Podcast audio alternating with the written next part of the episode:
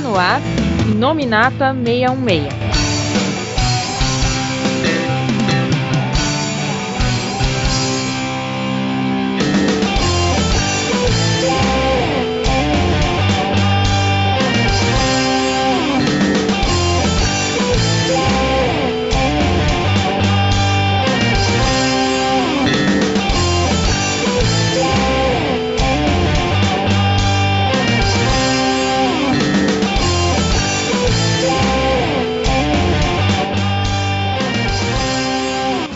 Olá, olá, pessoal que acompanha o nosso Inominata 666. É isso mesmo que você ouviu, meu caro colega, meu caro ouvinte. Esse é um podcast mais que especial do Inominata 66, já que é um, um podcast especial para o Halloween. Acho que a gente até deve ter gravado outro podcast relacionado a Halloween, mas esse é o primeiro sobre um especial da Marvel Studios temático sobre o Halloween, né? Então, para esse programa, para falar sobre o primeiro também Marvel Special, né? O primeiro especial é, é, nesse formato novo que tem na Marvel Studios pro Disney+. Estamos convidando aqui para nossa noite de All Evens Win nossos companheiros. É, Rafael Felga, se apresente.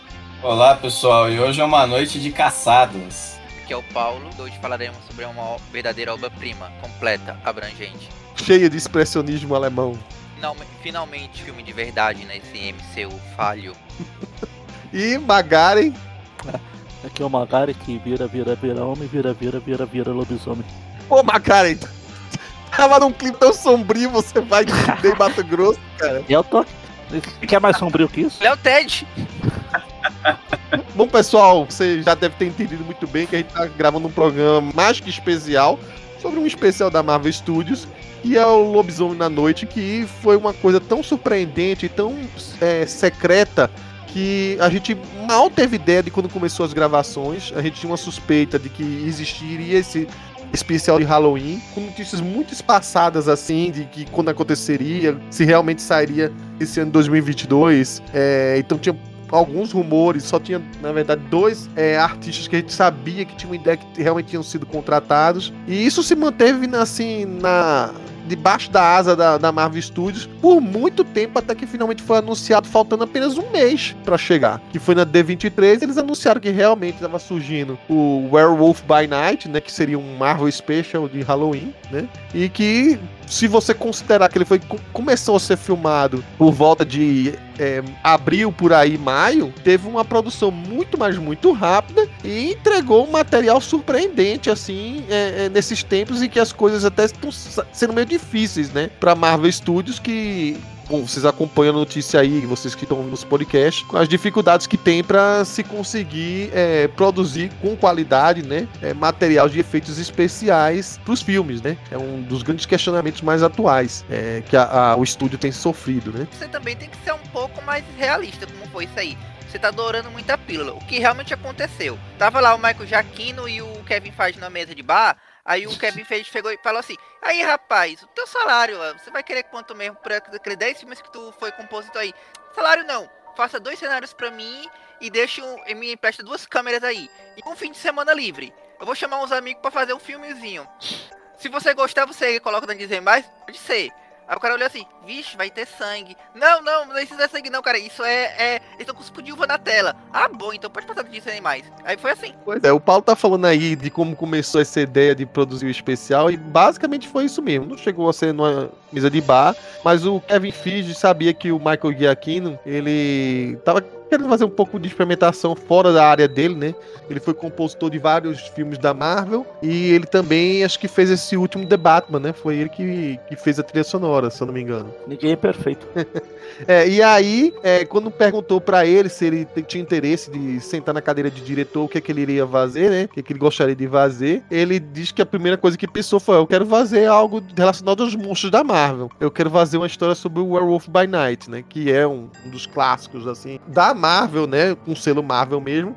Foi um dos quadrinhos, acredite ou não, que mais durou e fez sucesso na sua época nessa, nesse nicho de terror, né? E que pouca gente sabe, mas ele abriu portas para vários outros elementos é, importantes da Marvel, de elementos místicos e por aí vai, né? Inclusive um, um, herói que ganhou série própria, né? E que acabou ganhando mais nome que a própria, mais nome que o próprio lobisomem, né? Aí você tá culpando ele por alguma das piores coisas que existiram na face da Terra, né, cara? Você que tá nos ouvindo agora e percebeu que Paulo faltou o podcast do Cavaleiro da Lua, sim, eu estava falando dele, né? Porque Afinal, o Cavaleiro da Lua estreou nas páginas de Werewolf by Night, né?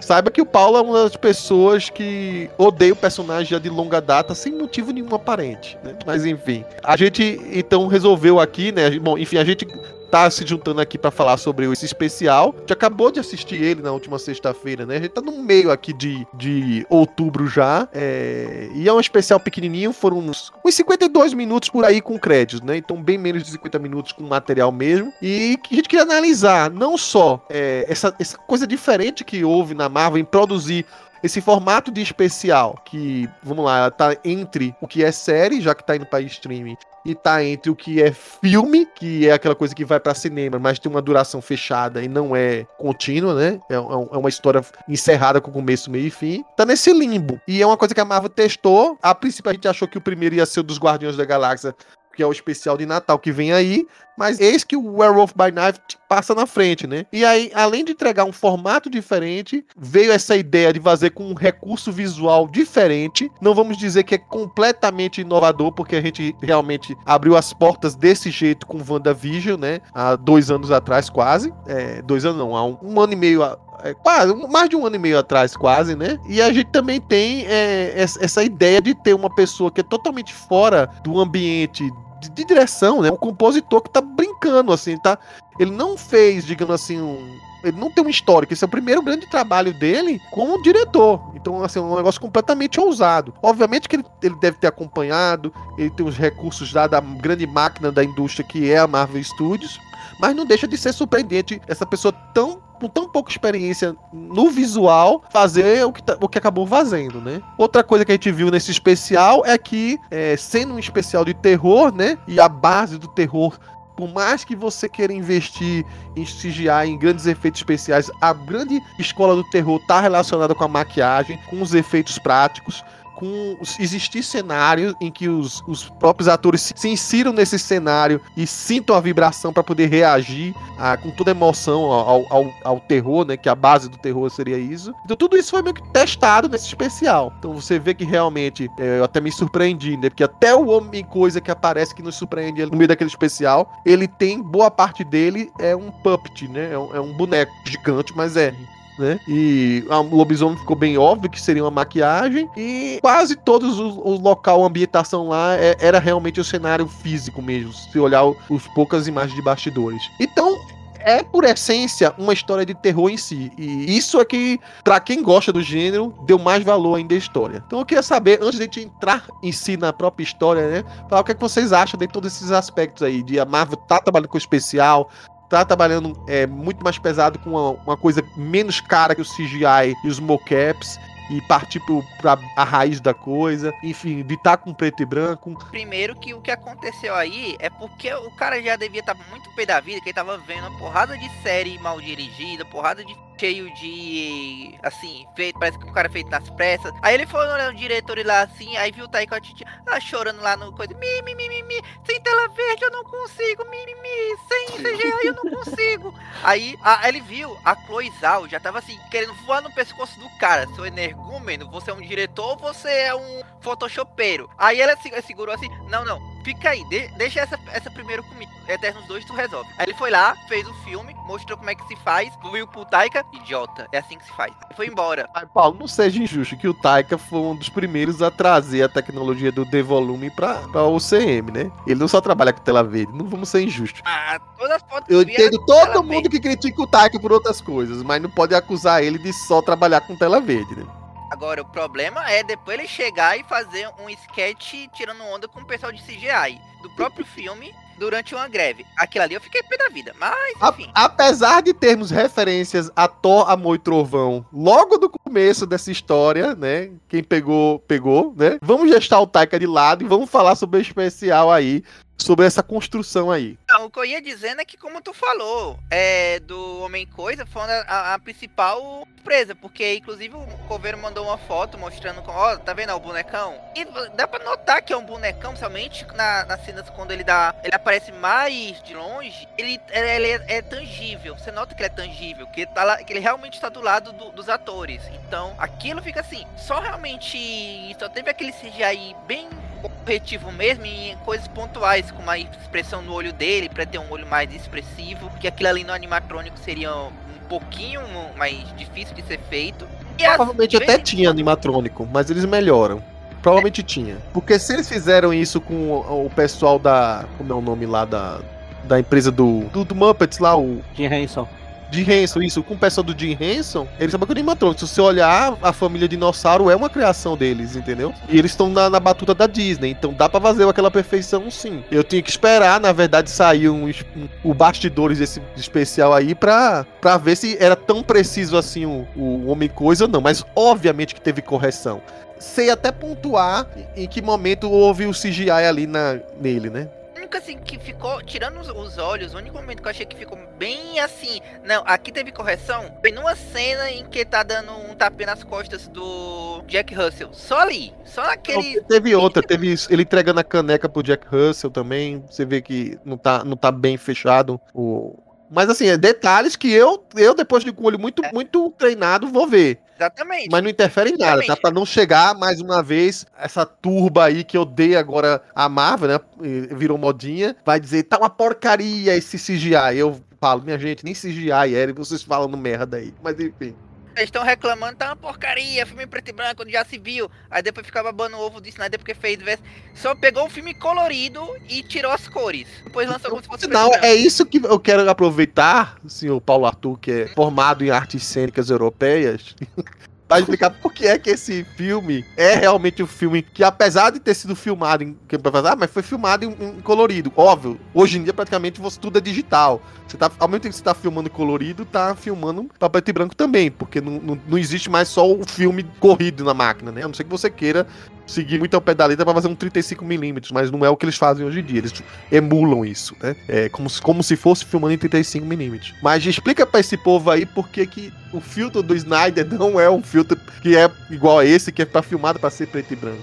Cara, isso é uma coisa bem simples. Porque o Snyder, ele simplesmente ele fez o filme, ele taca um filtro de Instagram. É como se tivesse fazendo. É como você querer fazer, pensar numa foto colorida. Não, você, é, você tira uma foto colorida e coloca um filtro pra ela ficar preto e branco, ela vai ficar estranha, porque a foto, a iluminação, o contraste, nada daquilo foi pensado para ser preto e branco. Exatamente. Não, ele foi todo pensado para ser preto e branco. Você nota pelas sombras, pelas escolhas de posição de as posições de iluminação, tudo ali foi feito para ter aqueles efeitos iluminação nos personagens naquele cenário daquela forma. Então, esse é o jeito certo de filmar preto e branco. E ele ainda foi ele foi forçado a, a, filmar colorido, mas sim, tipo, esse filme realmente é para ser um filme preto e branco, não é simplesmente você pegar um foi feito de um jeito e depois, ah, não, gente, eu vou tacar aqui esse filtro aqui, agora vai ser preto e branco. E eu vou lançar Snyder Cut do Snyder Cut, agora a versão toda cinza. Ele não foi forçado. Ele havia uma disputa lá que o Kevin Feige não estava totalmente convencido e falou assim: "Não, não quer, não, não sei o que".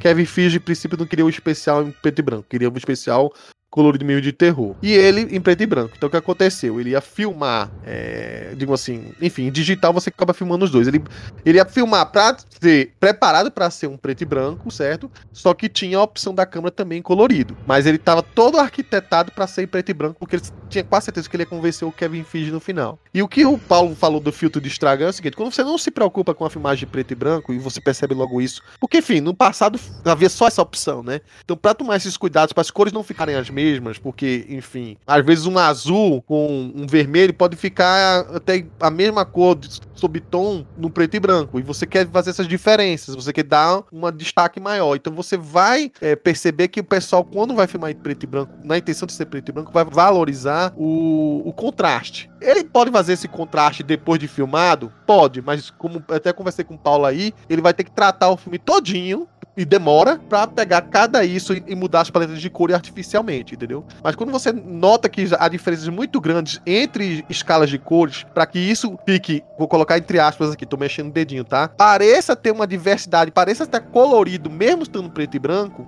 e que você percebe que o trabalho foi, foi bem feito. Ou seja, há muita diversidade de- dentro do preto, em várias tonalidades de cinza, até chegar no branco. Aí é isso que você percebe. E você vê que quando tem as coisas muito mais escuras, é lá no, no, no- no especial de Halloween, e quando ele quer dar justamente a parte que é mais energética, ou sangue rolando, você vê que é aquele branco que é o branco que estoura a, a tela, vamos dizer assim, não tem tela, mas isso estouraria a tela, porque ele tá querendo dar destaque àquilo ali. Se você fosse pegar isso sem, esse, sem ser com esse tratamento, não ia ficar com essas cores, e não ia ter esses destaques assim, do fundo negro, né, bem destacado negro, é, contrastar com o sangue, mesmo que o sangue não ficaria daquela cor. Então, ele está tratando, na verdade, as cores para mudar. Se você olhar em WandaVision, eles fizeram a mesma coisa nos primeiros episódios, que era preto e branco. Se ele fosse pegar o cor, a cor que o Visão tem no UCM, que é roxa, roxa não, rosa, né? E verde, não ia ficar um bom contraste. Então, se você pegar a versão colorida dessas filmagens, você vai ver que eles botaram outras tonalidades de cores no Visão, pra dar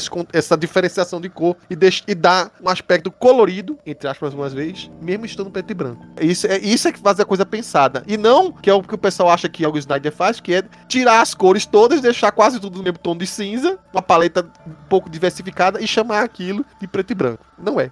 Quer dizer, é, mas não é do jeito certo. Não, eu só ia dizer que o mesmo vale pra quadrinhos preto e branco, porque é, não sei se o Coveiro sabe, mas tem uma mania da Panini de lançar encadernado capa dura super caro de revistas do Batman que eram todas coloridas. Não, essa aqui é a versão preto e branco delas. Ah, entre, entre, entre aspas, valorizar o artista. Mas isso é completamente diferente do que, por exemplo, o, o Conan da Marvel fazer Espada Selvagem era preto e branco também, só que o John Buscema desenhava pensando em ser preto e branco. Sim. Não ia ter cores.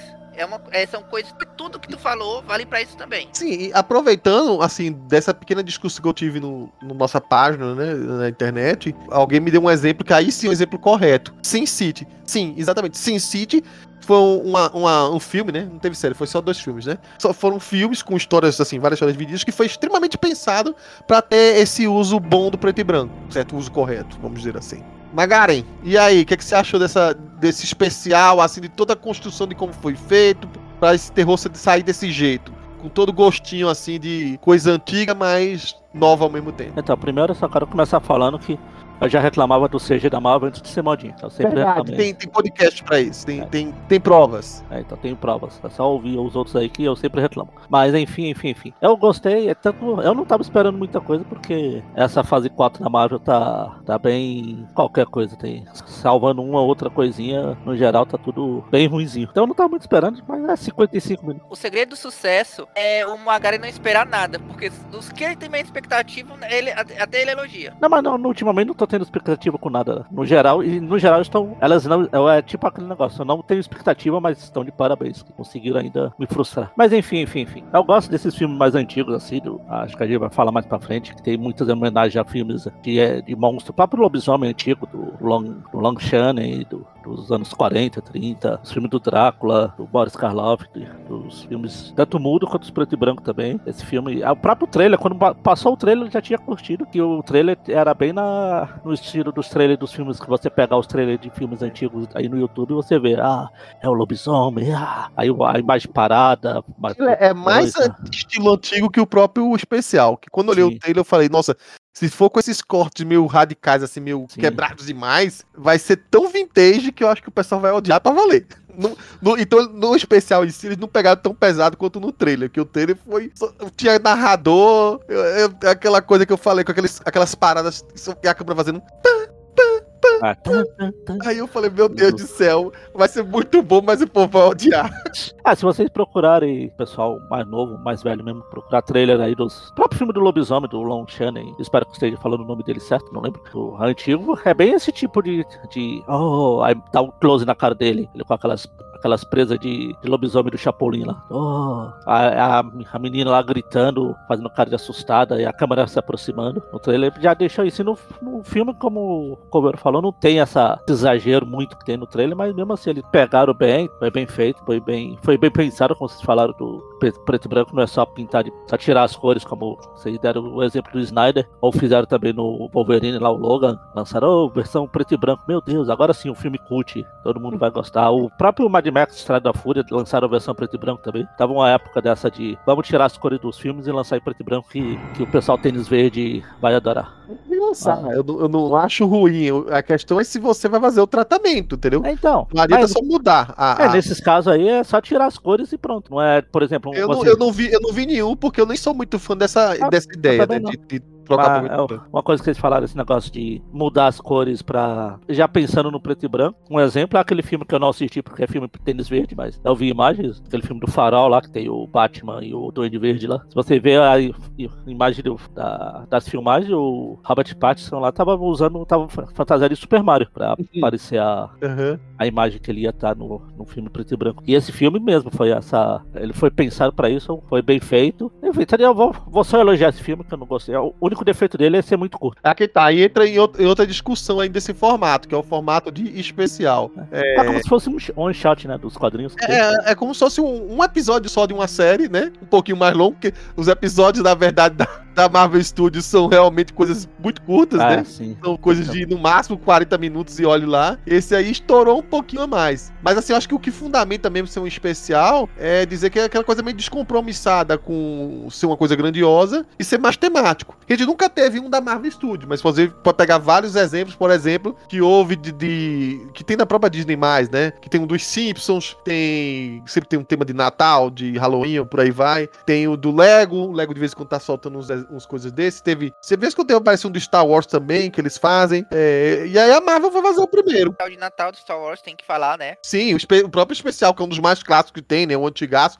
Que até hoje a, a Disney mais não colocou por inteiro, só aproveitou o desenho do, do Boba Fett e transformou isso num curta, né? Num curtinha e jogou lá. Mas eu já vi, quem, já, quem já viu aí o, o especial do Star Wars, né? É, e acho que é ele que inspirou também esse, esse dos Guardiões da Galáxia de Natal aí, né? Vamos ver o que sai. Mas assim, a ideia do especial é sempre essa, temático. Só que, pra, assim, não dá pra confundir isso com curtas, né? Com filme curtas. E aí tá tendo esse, esses rumores de que muitas supostas séries que a Marvel tava pensando em transformar elas em curtas. Olha, se for pra não criar uma série que só tem a história lá porque tá esticado, vale a pena. Mas também é, não faz muito sentido tá, é, transformar logo isso num filme, um filme de TV, né? Porque eu reduzir isso a 50 minutos. Como falou o Magara dá- cabia um pouquinho mais, né? Aquela série da, da Disney, não vou dizer nome do Gavião Arqueiro, todas as outras, que praticamente você só precisa assistir o piloto de um episódio e já tá tudo resolvido.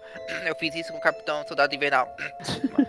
Agora defendendo, Mulher Hulk não conta nessa lista porque, como é caso da semana, então cada episódio é independente. E a melhor coisa da série é essa. Tá, mas eu não quero entrar nessa polêmica ainda. Pelga, você é também um, um- entusiasta dessa ideia de, de fazer esse especial aí, discutir temático, e você já relacionou isso com uma série também de, da Universal, né? De filmes antigos da mesma linha, né? É, então, até o Magari aí comentou, né, do- dos filmes antigos, né, Boris Karloff. A estética lembra muito os filmes antigos da Hammer, né? E aí tem Boris Karloff, até o próprio cara que fez o... O, o Sauraman, cara, que esqueci o nome, o saudoso Christopher Lee. Lee, né? Saudoso, foi, o- foi, acho que foi o Drácula por muito É. tempo lá nessas, nessas, nessas produções e tal. E tem todo. E é, e é o que o Magarin falou. A, a, a, a coisa tem aquela. Vamos dizer assim, quando né, o Jack Russell vira o lobisomem e tá lá. É pura maquiagem, é, não é, sabe? Não tem nada de CGI. Então eles pegaram essa proposta de um filme de terror antigo, né? As músicas, os sons. E a questão de usar o, pet- o- do preto e branco, cara, vai além só de usar o preto e branco. Eles pegaram toda a estética de filme da década de 40, da década de 40 pra trás, né? Tem até aqueles, aqueles estouros do filme na do filme. você reparar assim que tinha com- o que acontecia quando você tava no cinema tal, ou tava vendo né, na televisão, aí tinha um estouro do. Vamos dizer, aquele- aqueles. Como é que fala? É um- aquilo lá é uma queimadinha que tinha pra. Isso. Pra Isso, o, projetor, o projetor poder, sabe, o projetorista lá, saber quando tinha que trocar o rolo lá. É, lembrando que nessa época era uma, uma fita, né? Rodando com vários frames. Sim. Então, às vezes, aquele frame tinha uma sujeirinha, apareceria. Tinha um queimadinho, apareceria. E assim, Felga me lembrou até uma coisa drástica, que eu, assim, eu me lembro que eu assisti filmes em, com esses, esses milímetros aí de, de fita, ao ponto de queimar o filme e eu ver o negócio estourando e queimando. Nos filmes da cidade lá do, do Recife antigo. O especial, no caso, ele incorpora todos esses, esses elementos. Então, vai além só de pensar no preto e branco. Ele pega toda uma estética é, desses filmes, principalmente os filmes da Hammer, né? Que é um, foi um dos maiores, assim, acho que um dos maiores estúdios, uma das maiores produtoras, que era focado em filmes de terror. Drácula, Lobisomem, Frankenstein. E aí a gente percebe, pô, a, a Marvel pega e faz aí meio que um, um baita filme de terror, no caso focado aí, né? Vamos dizer assim, numa caçada, né, ao, ao, monstro, né, reúne vários caçadores tal, nessa linha, cara, buscando fazer coisa. Não é, não, vamos dizer assim, é claro, não é aquela coisa, vamos dizer assim, de assustar igual os filmes de hoje, sei lá, pega aquelas coisas meio gore, ou aquelas coisas mais, é, mais atuais. Mas aqui tem uma, aqui a, a preocupação é outra, a proposta é outra. Então, é, Cara, acho que foi uma das melhores coisas que a Marvel fez e acertou muito adotando isso. Eu acho que, assim, em termos de, vamos dizer assim, de criatividade e inovação, acho que tá pau a pau com aquilo que a gente viu em WandaVision, né?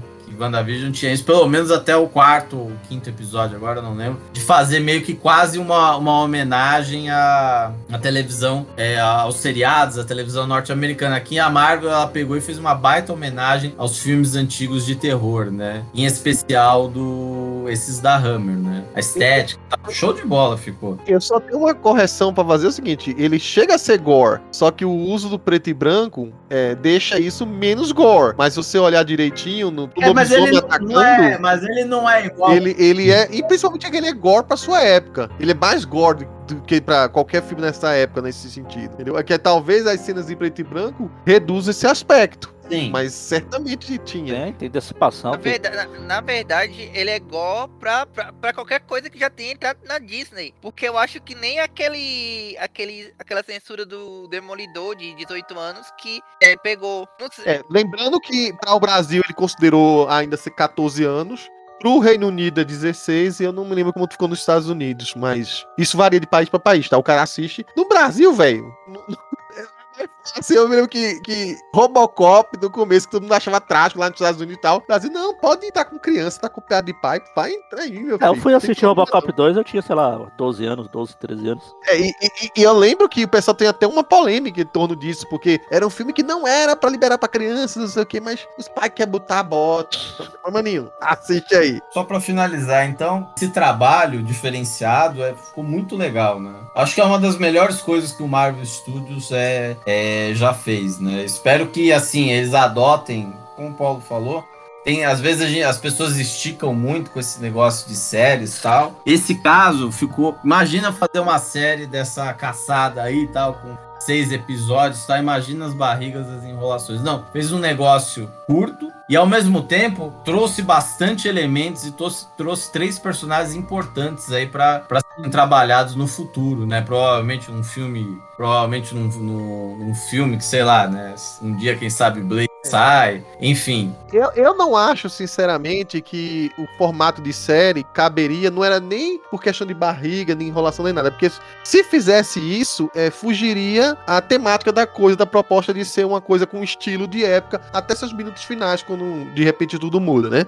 Mas se você fizesse qualquer coisa parecida com série, é, quebraria um pouco essa ideia, porque você vê que a história em si e o tema em si é muito simples. Ele não tem uma dramatização de nenhum personagem, né? Ele é focado basicamente em, olha, nós trabalhamos com os efeitos efeito prático e com um pouco de, de terror de timing, no máximo. Obviamente que nenhum, nenhum de nós aqui se assustou com esse filme, né? É, mas pra época, onde as coisas eram absurdamente assustadoras, ver um cara. É, a sombra do monstro, né? Você vê que não tem a transformação em si do lobisomem é, eles, para manter até a, a, a tradição de, de, manter o um máximo de efeitos práticos, eles mostram alguma mudança da mão, né? Assim, crescendo assim, mas ignora isso porque acho que, que foi apenas um, bre um leve CGI ali, alguma coisa desse tipo. Mas a grande transformação tá lá atrás com a sombra do, do sujeito virando o lobisomem, né? Que é um dos grandes clássicos da época, era fazer isso, a transformação é, é ser fora, de fora da câmera, mas em tela, num vulto e uma coisa assim, né? E a outra coisa é o seguinte, é que acho que talvez seja o primeiro projeto da Marvel Studios que é, eles nem, nem disfarçaram, né? Porque a gente sabe que CGI pra tudo quanto é da Marvel Studios. Mas eles fizeram uma coisa pra assim, olha, isso aqui tem cara de on stage. On stage é o quê? Eles montam realmente um, um estúdio é, cheio de objetos, enfim, montam um palco, né? Para os atores contar cenários onde não vai ter. Se tivesse tela vendo, mas não precisava, você vê que não tinha. Tinha. Tudo aí tava físico, mesmo que fosse um pouco caricato, e tinha. Sabe aquela coisa que tinha assim no final, que você vê muitas vezes no, no Homem-Aranha do San Raimi? Aquele final com o Duende Verde, que foi numa briga é, dentro de um, de, um estu, de um palco montado, né? Com os caixotes por aí vai. Tira aquele brilho de você tá brigando. É, como se fosse uma, coisa mais realista, né? Ou do próprio Dr. Octopus, que eles brigaram também numa coisa meio on stage. Então, dá aquele aspecto ainda mais de filme antigo quando você vê que a, a estrutura, o cenário é um pouco papelão, né? Não tô dizendo que descaradamente é, mas assim, o formato é aquele formato meio, meio mal feitinho mesmo. Até a, a, houve um baixo orçamento na criação do cenário, né? Nas na, no jardim, naquelas plantas, no jeito que montava as covas é, e por aí vai. Bem simplão mesmo. E deve ter uma coisa mais, mais. Eu nem sei quanto ficou o budget, né? Mas deve ser a coisa mais econômica que a Marvel Studios fez até hoje. Cara, é provável, como eu tava te falando. Então, assim, tá lá na mesa de bar, o Kevin Feige perdeu a aposta e falou assim: tá aqui o dinheiro do, da minha janta de uma semana. Faz aí teu filme. Três cenários pra tu fazer. Três cenários. Mais do que isso aí, eu coloco CGI desse negócio. É por isso que eles ficavam voltando assim, mesmo. Se tu for olhar, ah, o cenário do corredor, ele é o mesmo cenário da sala pra economizar cenário. Não, Paulo, é, é, é, não era o mesmo cenário. Eles fizeram um cenário contínuo, pelo amor de Deus. Então, assim, tinha. Mas é o que o Paulo tá falando. Tinha um cenário de entrada, que era do corredor lá, que tinha duas, duas imagens, né? Tinha um lado que era o, um easter egg lá do Knu, né? O, o Knu que deveria ter no filme, né? Que é o Knu com uns tentáculos para trás lá, né? Sem ser o Knu careca. Não é Knu ou não é Gore, não? Porque o Knu... É Gore, desculpa. Ah. É, deu tilt em mim. O Gore, né? O Gore que deveria ter em, to, em Thor, Amor e Trovão, que tinha os tentáculos na cabeça e não completamente careca. Tava lá representado. E do outro lado, a figura do lobisomem gigante, né? E acho que tinha em algum momento também uma figura do Wendigo que um, um membro do, da página mandou para mim, mas eu não consegui achar, revendo o filme onde exatamente estaria ela. E ao redor lá também, que isso abria para uma grande abóbada lá, em que seria a sala de destaque e depois virou a sala onde prenderam o, o, o, próprio lobisomem, né? Tem também, como se fosse um, um salão de troféus, né? A gente precisaria fazer uma breve busca em torno de quem é cada cabeça daquele bicho lá. Mas se você folhear os quadrinhos, inclusive do próprio Werewolf by Night, vai ver que tem umas criaturas que parecem ser aquilo ali. Então, até a gravação desse podcast, a gente não teve como sentar e abrir cada quadrinho e fazer a comparação. Cara crachá, cara crachá, né?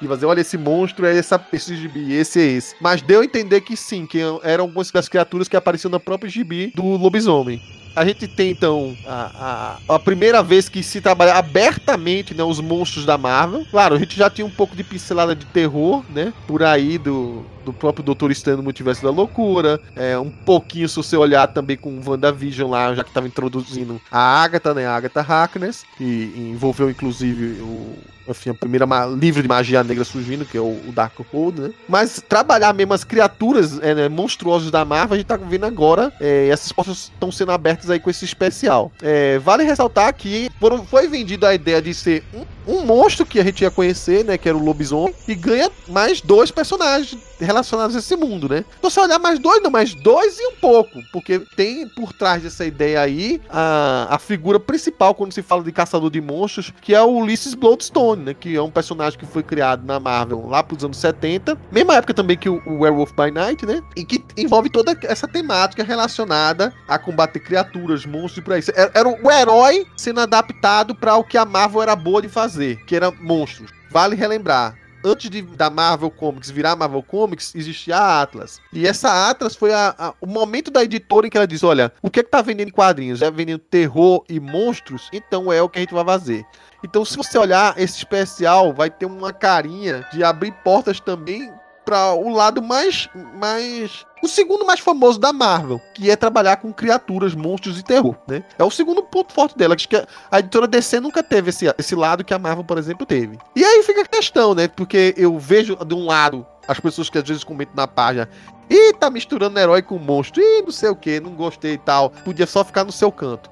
E mal esquece dessa história antiga da Marvel, né? E aí quando a gente vê esse especial dando certo, e esses, esses monstros e esse background todinho que o Ulysses Bloodstone traz, traz pra, pra história, a gente vê o seguinte, a Marvel criou o seu universo compartilhado de heróis, mas a- já que a Universal deu bobeira, né? Ela muito bem pode criar seu, sua versão de monstros compartilhados e que daria muito certo. Pelo menos o primeiro piloto que seria isso aí mostrou que sabe fazer. Né? Magari, o que, é que você acha aí dessa ideia da Marvel? Tá dando um pontapé inicial pra essa ideia de monstros aí, mediante até o fracasso que a Universal não conseguiu fazer, né? Tentou acho que uns Ah. três filmes e não deu em nada. É. Deu só um, que foi aquele lá do Tom Cruise, da múmia. Não, o Homem Invisível também fazia parte dessa coleção. Saiu, mas também não vingou. Foi. Não, eu acho, eu acho legal, eu acho. É o que eu falo. Eu, eu mesmo, particularmente, já andava, ando meio cansado desses filmes da Marvel, que é tudo a mesma fórmula, a mesma coisinha, não tem muita coisa diferente. Eles indo pra esse lado mais diferente, de monstro, de. É, é sempre uma boa. É um bom respiro pra não ficar sempre nos mesmos personagens, na mesma coisa. Tem muita coisa pra. pra a- agora mesmo vai ter o Blade. O próprio Cavaleiro da Lua, que a série não foi lá essas coisas, mas também dá pô- aproveitar isso. Nos quadrinhos eles estão. Tem aquele grupo deles lá de, de Midnight Suns. Tem. Quando vier o filme do Blade. Volta e meia, algumas vezes eles já citaram algumas coisas, uma coisa ou outra. O próprio Homem-Coisa que participa aqui, ele já foi até citado no Agente da Shield. Apareceu naquela escultura lá no filme do Thor, lá do Ragnarok, Sim. centro em Sakar. Já teve um, entre aspas, ótimo filme de 2005, que não é, não é da é o MCU, mas eu gosto dele porque é tosco. Esse filme aí eu tô curioso pra ver. Dá uma dica pra gente, Magari, onde é que a gente acha esse filme? Ah, De isso, uma maneira legal. é, estre- é tão legal, não tem nenhuma. Porque não tem nenhum streaming, ninguém se deu ao trabalho de ter esse filme no streaming. Ver um dia vai fazer o Inominata especial da, da Polícia Federal, que vai ser o quarteto do Roger Corman e esse Homem Coisa. É. Vão vir perguntar, como você achou esses filmes ilegais? Por isso que eu não tô falando deles, mas eu sou muito curioso pra ver se do Homem Coisa, sabe? Porque diz que o Kevin Feige é, é, tinha um dedo nesse filme. O filme é legalzinho, assim, ah, guardar as devidas proporções. O Homem Coisa tá lá, ele, ele faz o que ele tem que fazer, causa medo nas pessoas, etc. É tosco, é um CG bem vagabundo, parece o CG do MCU, mas no geral, assim, é um filme bacaninho de assistir. Eu tenho ele em DVD aqui. Aliás, é, tem, acho que tem DVD. Se vocês ainda tiverem coisa de DVD e saindo nesses sebos pra procurar, ele saiu em DVD, que eu tenho aqui. não tem um DVD player aqui. Eu acho legal, dá pra explorar mais coisa de outros monstros, de próprio Blade, como eu falei, tá vindo aí. Inclusive o próprio Blade foi adiado agora, sei lá se não tem alguma coisa a ver com. Vamos a- acrescentar essas coisas que fez sucesso. Vamos colocar. Não, não. Não, tem mais É a ver problema- com problema o interno diretor, mesmo. é, tem mais a ver com diretor merdeiro e roteirista de aluguel. Ah, coloca o Michael Giacchino lá pra dirigir, já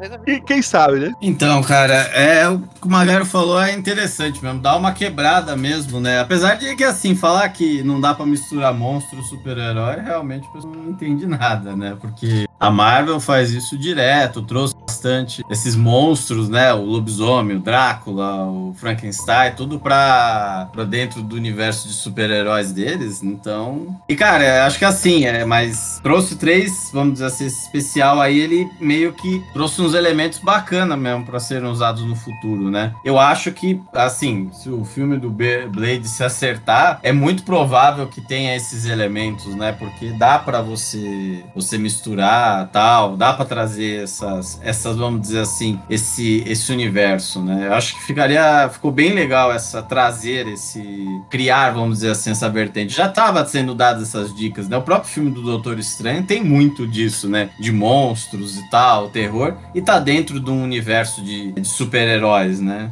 Não é porque a gente não tinha visto que não existe, né? Pra essa própria relação aí do, do Jack com o Ted, que eles são amigos, já mostra que no passado eles tiveram histórias. Dá pra mostrar.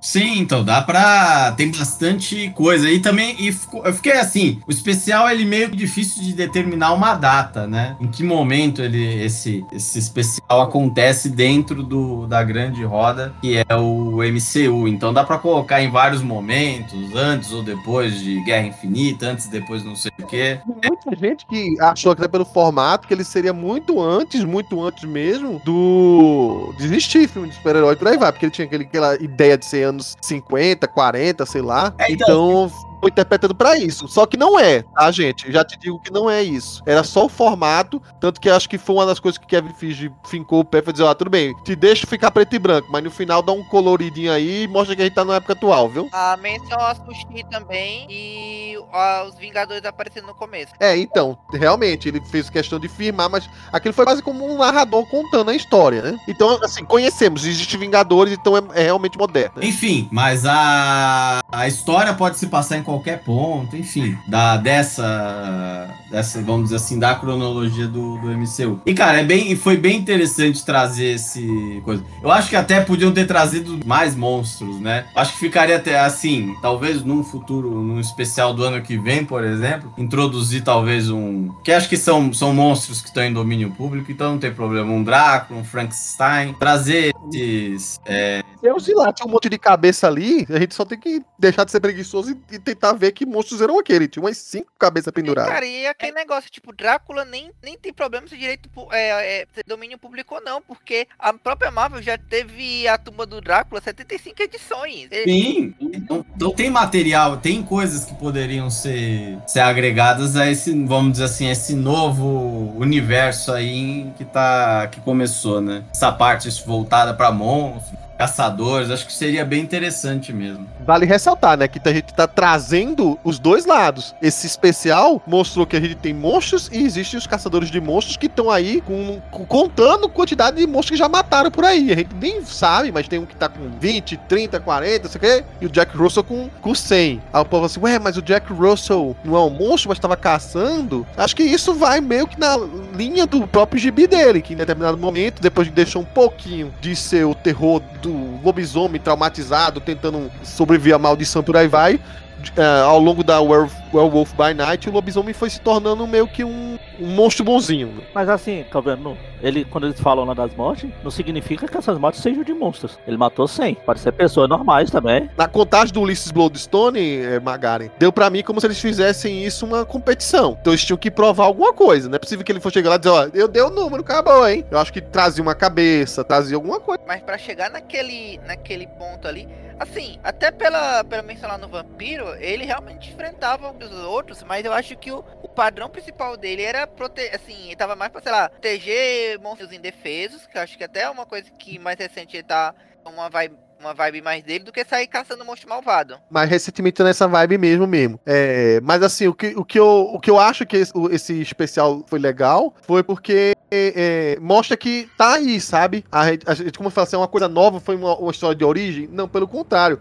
É uma coisa que funcionava na surdina, porque de alguma maneira eles até falam no- na reunião que eles raramente mostram a cara um pro outro, raramente se reúnem e estão fazendo. Então Blade pode estar aí há muito tempo. A gente, quando vê o filme do, do Blade aí, Blade pode estar há décadas aí, já que ele é um vampiro, né? Vale ressaltar. E, é- e isso tá acontecendo, a gente só não tá sabendo porque é uma história do submundo. Não é uma história que vai pros jornais. É uma história que no máximo vai pra um, um pasquim que tem gente que acredita e tem gente que não acredita, tá? Não, não, não acontece à luz do dia com vários alienígenas caindo sobre Nova York e os corpos aparecendo lá pra, pra ter a- o dia seguinte as pessoas realmente confirmarem que aquilo aconteceu. Ah, se fosse a luz do dia, seria o Werewolf by Day. Pois é, também, né?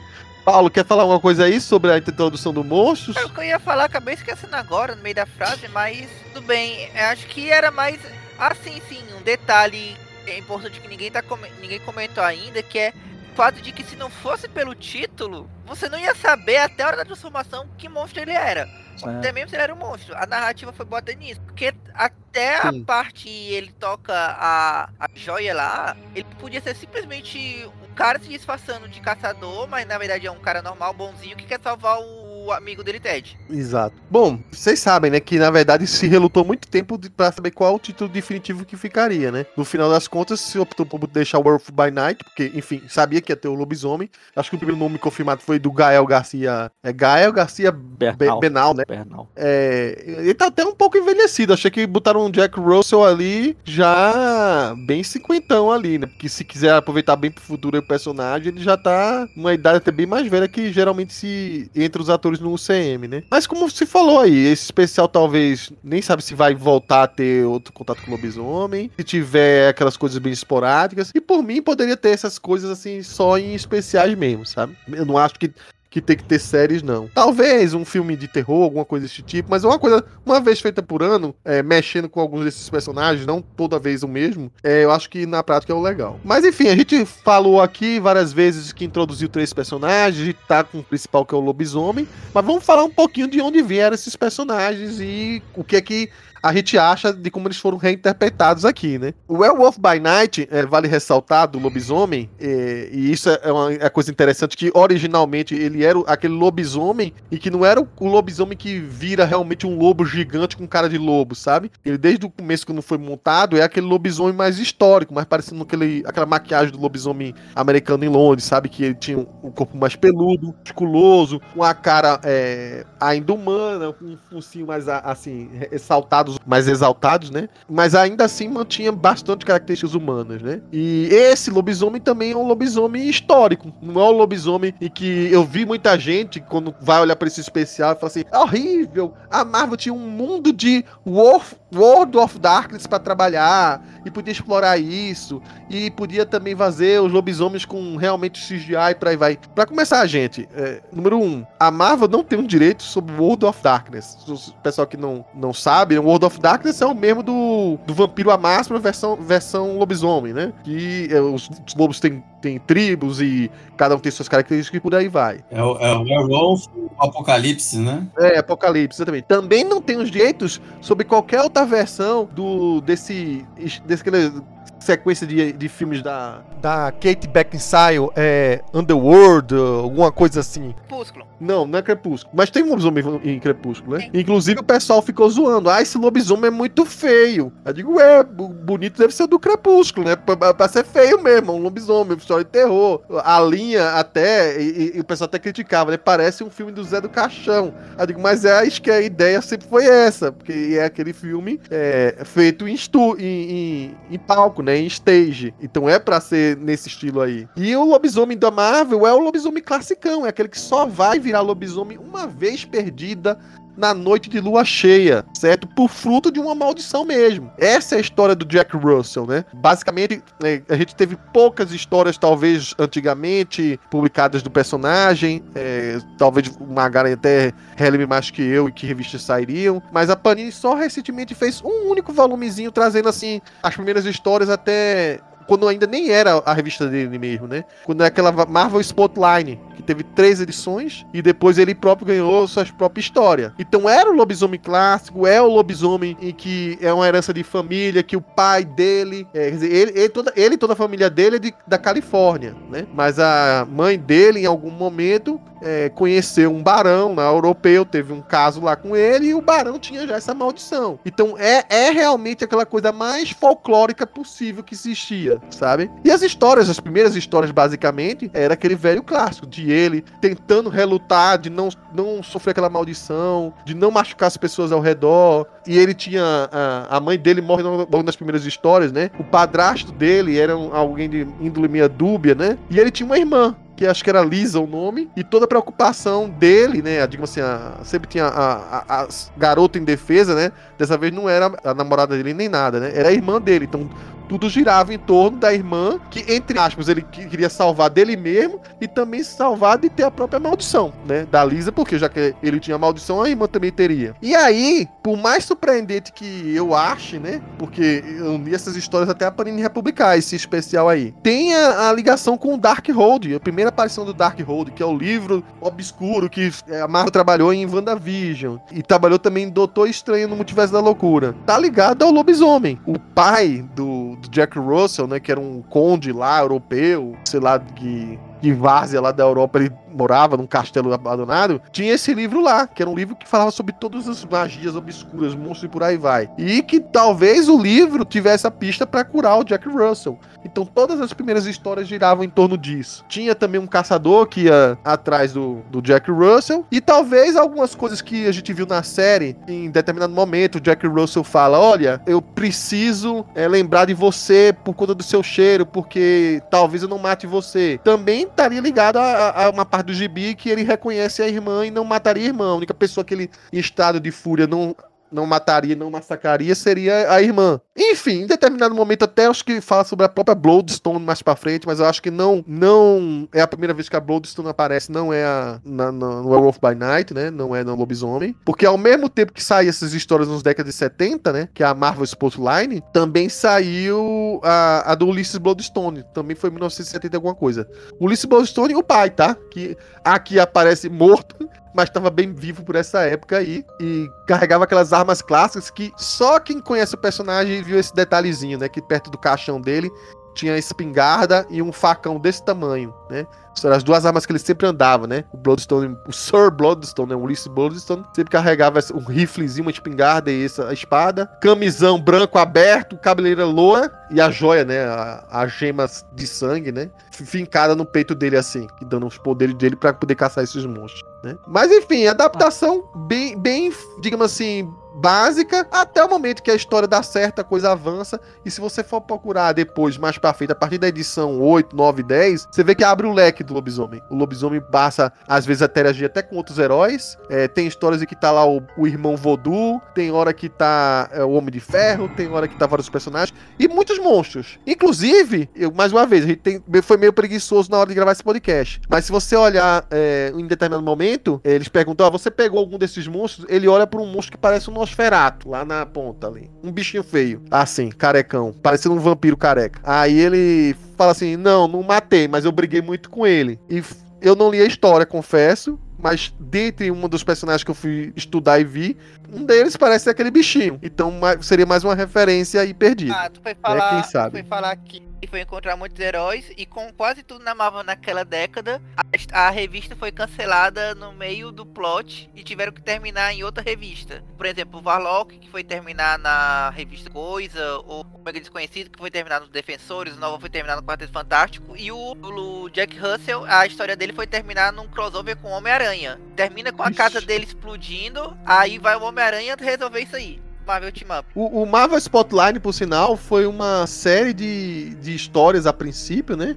Que parecia que a Marvel tava colocando tudo que era de terror lá. É, começou com. Eu acho que foi uma outra história de, de, de lobisomem, ou coisa assim, mas não era do Jack Russell, a primeira. E logo depois que o, o, o lobisomem ganhou sua revista própria, quem estreou lá foi o Motoqueiro Fantasma. É isso mesmo, o lobisomem veio primeiro que o Motoqueiro Fantasma. Bom. É, aqui no Brasil, como eu falo de publicação aqui no Brasil, as primeiras histórias, pelo menos do Werewolf by Night, além da mais recentemente a Panini publicou um volume lá no que ele falou do Marvel Terror, que teve um volume do lobisomem. Nos anos 70 tinha uma revista do lobisomem, da Block, publicava essas histórias de mais de terror, assim, o zumbi, Drácula, não sei o que, publicou alguns números desse, desses primeiros do lobisomem aí, do Werewolf by Night. E esse negócio do Bloodstone aí, do Blood Gen, que o governo falou dele tá com a rapa já no peito, não é uma exclusividade desse personagem. Levando pro Homem-Aranha, o John Jameson, que é o filho do Jameson, que é o Homem-Lobo, ele também tem uma pedra uhum. no peito lá que faz ele virar um lobisomem.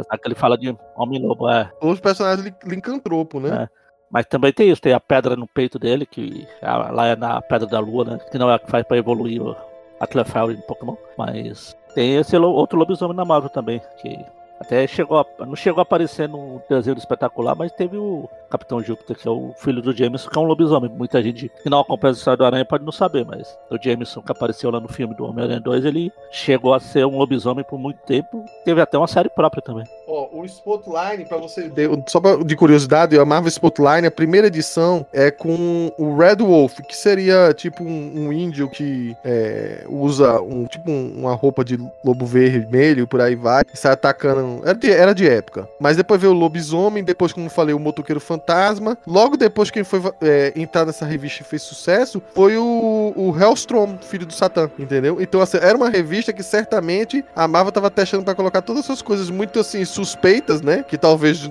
o Comics Code olhasse as avessas e talvez nem, nem quisesse que fosse publicado. Então, se, se perdesse o selo, seria algo bem off-stream off da história. É porque era aquele gibi que você pode abrir com toda certeza naquele Uber evangélico, né?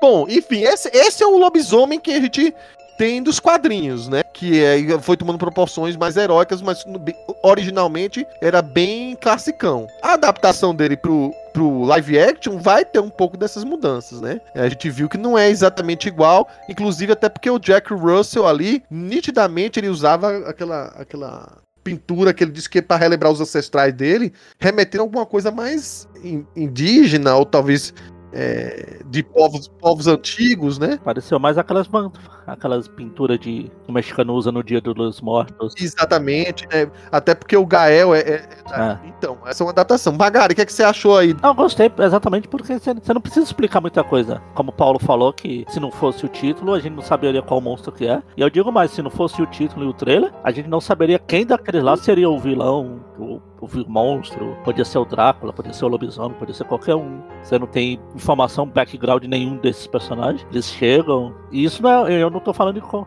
como crítica. É uma coisa legal que você não precisa explicar tudo também. Os personagens estão lá, eles, é, o próprio Grandão lá fala que eles fazem esse trabalho, entre aspas, por muito tempo, mas eles não se encontram muito. Então nem eles mesmos se conhecem. A própria Elsa It Go, Let Go do Frozen lá, ela tem a história pré-graça dela, que é em duas linhas lá, a madraça dela fala que é, a gente entende o que acontece, não precisa muita coisa. Depois a gente sabe que ele é o amigo do Ted lá do, do Homem Coisa. A gente sabe que é porque eles dois são monstros também. Então não precisa muita coisa. Eu gostei da adaptação. Quer dizer, não tem muita coisa que adaptar, né? O Werewolf, você não tem a história dele, não vai ter essa tudo que o Coveiro falou agora atrás aí dele, é, dos pais, da mãe, da, da, família dele, ainda não tem nada. A gente só vê ele como lobo, a gente vê que ele sofre, como todo lobisomem. Inclusive, o lobisomem é um dos meus. É o, é o meu monstro preferido, assim. Eu sempre que aparece filme de lobisomem eu tô assistindo, não mais tosco que seja. Não costumo gostar de então todos. Então você assistiu Crepúsculo? Não.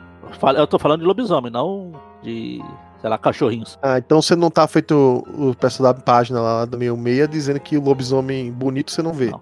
Até porque, é, eu ia falar bonito, mas ele não é bonito. Esqueci o nome. O Benício Del Toro lá, que foi um dos últimos filmes de lobisomem que teve, assim. Tem o clássico lá do lobisomem americano em Londres, em Paris, né? Eu ia falar que é bonito, mas não é bonito. Ele é mais bonito como um lobisomem que como um cara normal.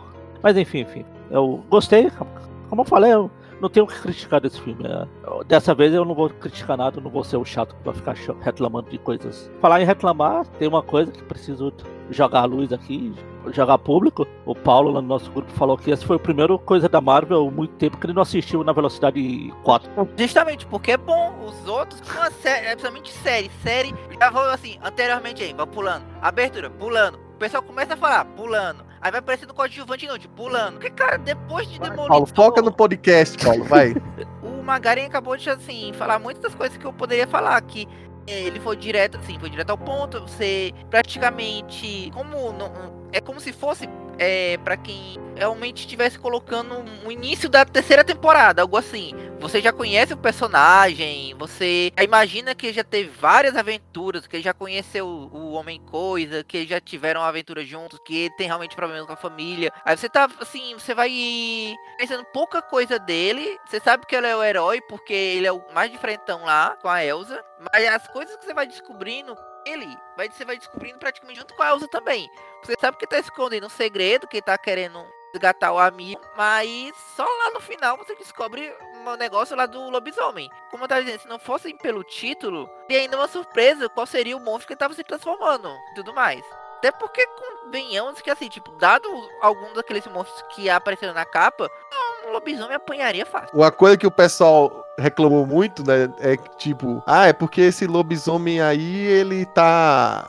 tá muito ninja, que não, é, não se comportaria como um lobisomem. Bom, essa adaptação aí do, do da luta e por aí vai, eu acho é porque, como eu falei, ele não é um lobisomem monstro, assim, ao ponto de ser um lobo em si. Ele tinha uma consciência humana ali e ele trabalha, como eu falei, o lobisomem mais clássico. Ele é um cara que, inclusive, ele faz muitas poses de lobisomem com o braço arqueado e poses até que você veria do quadrinho que seriam próprias poses de ataque. O jeito que ele pula, que ele pula a lá um Homem-Aranha, né? Que ele dobra o joelho e arqueia os braços para trás e por aí vai. Então tem um pouco de super-herói nesse, nesse lobisomem. É claro que tem. Não é jeito que os deuses, Thor e, e, e Hércules são adaptações para os quadrinhos da, de super-heróis da Marvel, esse lobisomem também é. E outra coisa que também é bem diferente, assim, do que é nos quadrinhos, é que, assim, o excesso de de carisma que tem o Jack Russell nessa história. Vale ressaltar, o Jack Russell não é o Jack Russell realmente dos gibis. A gente viu aí pela própria maquiagem, o, o Magaren colocou muito bem que ele era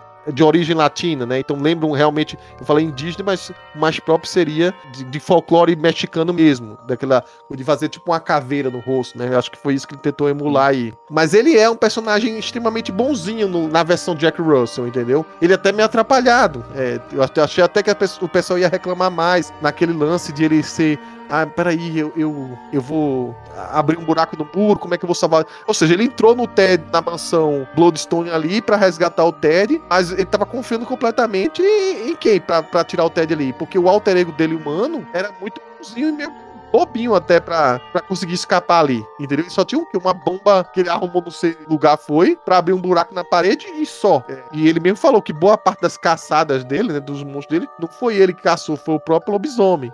então, é, digo assim, é diferente, né? É um pouco, vamos dizer, se a gente tem um lado mais cômico nessa história toda, nesse especial, é o próprio alter ego do Jack Russell. E, mas mesmo assim, eu acho que ficou bom, porque, vamos lá, a parte que, que tem que fazer ação e terror, pro outro lado. É o lado transformado, né? E eu acho que foi bom ter essa, essa diferença, né? De personalidades en- entre ele transformado e ele, ele destransformado, né? Esse negócio dele ser atrapalhado também é uma das melhores coisas, assim, até porque é. Sim, ele é, ele é atrapalhado, mas ele não é aquele herói sarcástico que a Marvel tá repetindo muito. Ele é atrapalhado, ele é aquele cara que é bonzinho, atrapalhado, mas bem intencionado. Ele acaba sendo aquele humor involuntário que.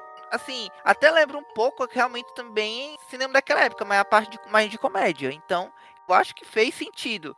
E, e como, por mais que a gente fale, é, ah, mas como foi que ele, o lobisomem fez tudo? Não, porque se você for parar pra pensar, é, bem ou mal, ele tá salvando o Homem-Coisa, sei lá quanto tempo, até, ele, até um cara tão bonzinho, solista que nem ele, perder a paciência de dizer, essa é a última vez, por aí vai. Então, assim, e uma das partes mais engraçadas foi justamente, tipo, monstrão daquele, aí, não, não, você tem que chamar ele pelo nome. Aí você vai imaginar que vai chamar de Homem-Coisa, coisa assim, não. Ted. A, a cara que ela faz quando Ted, tá fazendo com a minha cara? É, e, e em momento algum se fala o nome de coisa na história inteira, né? A não ser nos créditos finais. Então, o Jack Russell dos quadrinhos eu conhecia muito pouco. Acho que de leitura, leitura mesmo, talvez só mesmo uma, uma série que saiu na época pelo selo da Marvel Max. Acho que, a, acho que se, se eu não me engano, chegou a sair alguma coisa disso. Ah, Eu- saiu Marvel Terror. Foi uma, de É Marvel isso. Teve. Teve, né? E já nem lembro direito tal. Então, pra mim, é como se eu tivesse pegado um personagem zerado, quase, né? E, e, cara, acho que uma. Acho que a gente até comentou isso, né? A gente não. Se você, vamos dizer assim, vai assistir é, sem saber, porque o nome dos personagens é citado muito pouco. Acho que, aliás,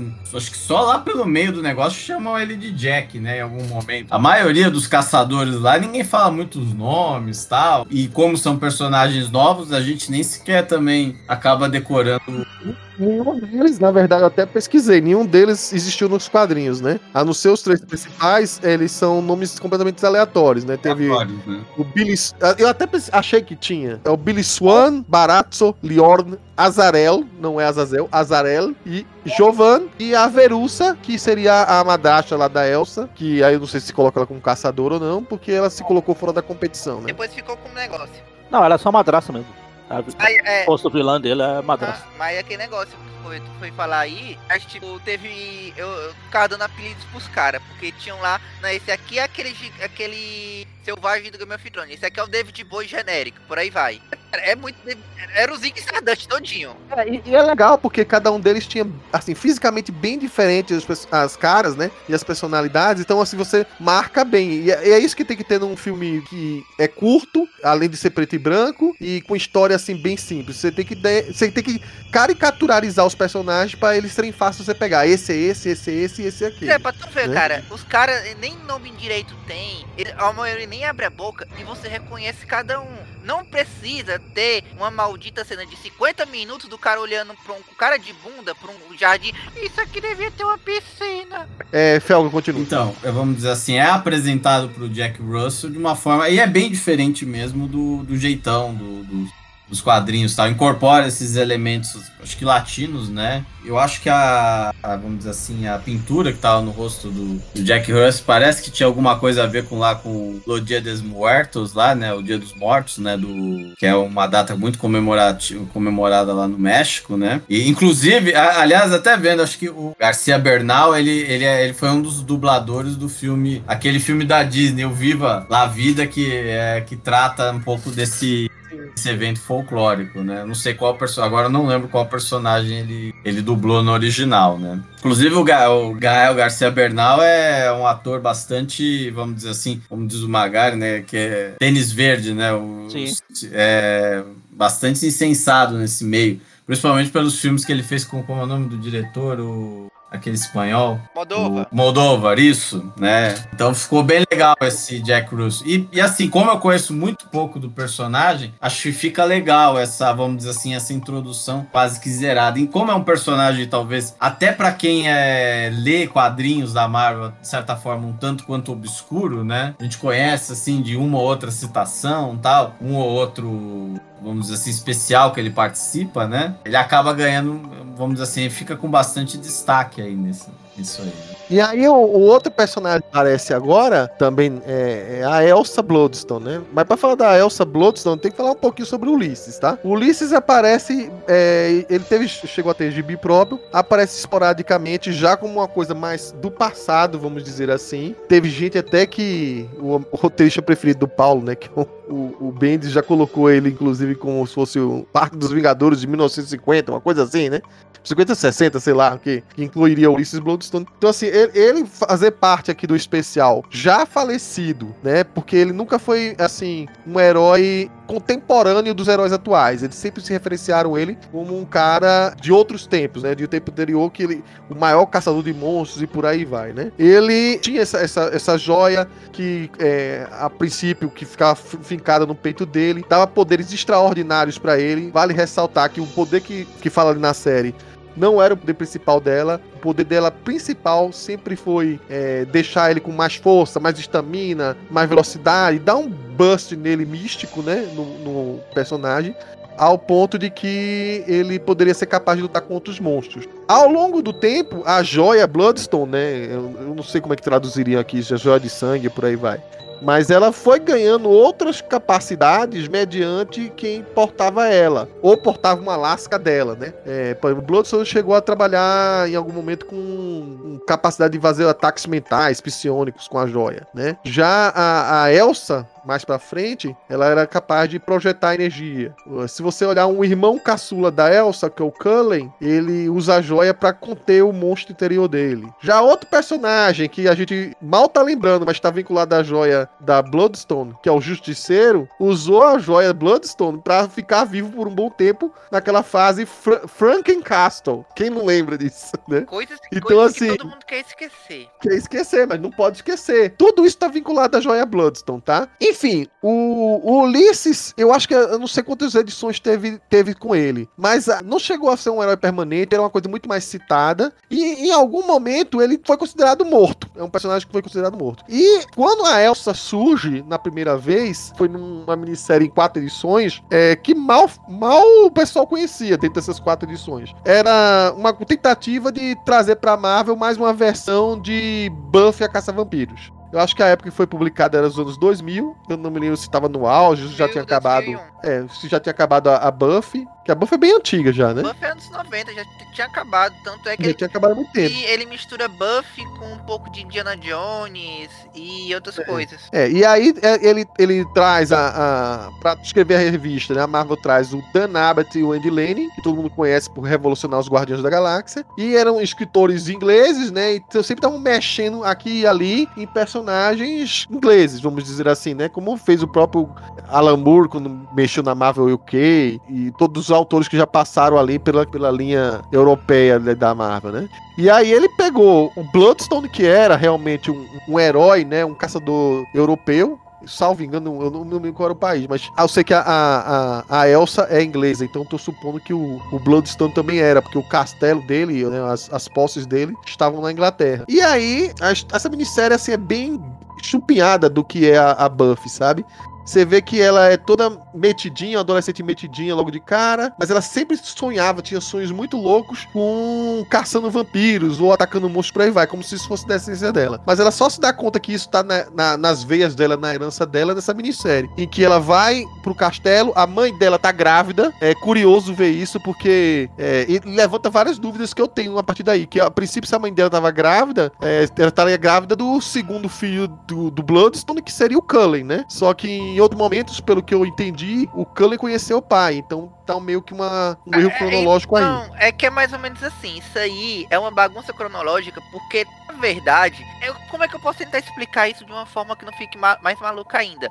É porque é, o, eles criaram esse- essa personagem aí, só que ninguém lembra que ela existia, porque era uma revista quase irrelevante, parece capa Uhum. de, de fanzine de paródia adulta. Aí chega no chega em 2007, o Warren Ellis vai fazer lá o Next Wave, aí vai pegando um monte Sim, sim. de personagem que ninguém tava usando, aí ele pro- pega ela e muda completamente. De uma É, então, transforma ela numa coisa que a minissérie não era. Que é só terminando. A minissérie, basicamente, quando ela descobre que- quem é a herança dela, ela é meio que auxiliada por uma versão é, Frankenstein bonzinha que o Ulisses criava lá como, como funcionário dele, né, antes de morrer. Meio que ajuda ela a, a caçar vários zumbis, monstros, é, vampiros e por aí vai. Então é um negócio muito porra louca a primeira minissérie dela. Mas, e de cara, ela se torna uma AIS, sabe? Ela é uma pessoa que não tinha conhecimento nenhum, a não ser, como diz, sonhar em ser daquele jeito, né? Imaginar que era daquele jeito. E de repente ela vira um- uma especialista em movimentos, em ataques e por aí vai. É um salto muito grande até o momento que ela volta, né? Porque a só teve essas edições, eu entendo perfeitamente porque não, não foi sucesso. Vale ressaltar que até fisicamente ela é muito diferente do que é hoje. Ela era, uma- era loira, né? Então era uma Elsa loira. Ideia do, da animação da Disney, né? Mas enfim. E ela volta depois já um mulherão, é, nada adolescente, ruiva, usando pistolas assim, que nem o pai, né? Bem mais grosseirona, bem mais humor ácido, menos brincalhona, ela não tinha pa- impaciência nenhuma. Foi uma personagem revolucionada pelo Ellis, como o Paulo colocou É, Só aí. que aí tem um ponto.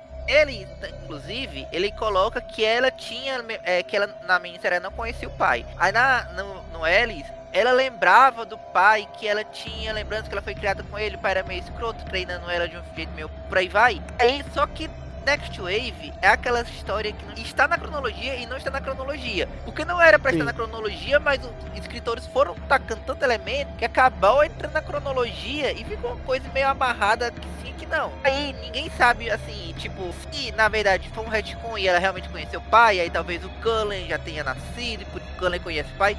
Porque o Cullen só foi aparecer em 2013, já foi aparecer já Sim. adolescentes. Em Avengers Arena, ninguém sabia quem ele era. Exatamente. E a própria origem do Cullen é muito suspeita, porque o Cullen, ele é, também foi criado pelo pai, só que ele era mu- muito medrosinho, comparado à irmã, tipo assim, essa é a minha menininha, né? E ele não, era um medrosinho, só que ele acabou preso numa uma das passagens secretas que leva para o mundo dos monstros. E lá ele teve que sobreviver sozinho e em algum momento ele ficou possuído por um mega monstro lá, gigante. E a única coisa que aprisiona esse monstro quando ele voltou para nosso mundo é mais um fragmento da Bloodstone que dessa vez, em vez de estar na joia, tá num anelzinho que ele carrega. E vale ressaltar, né, que o, o- a joia que nos quadrinhos, né?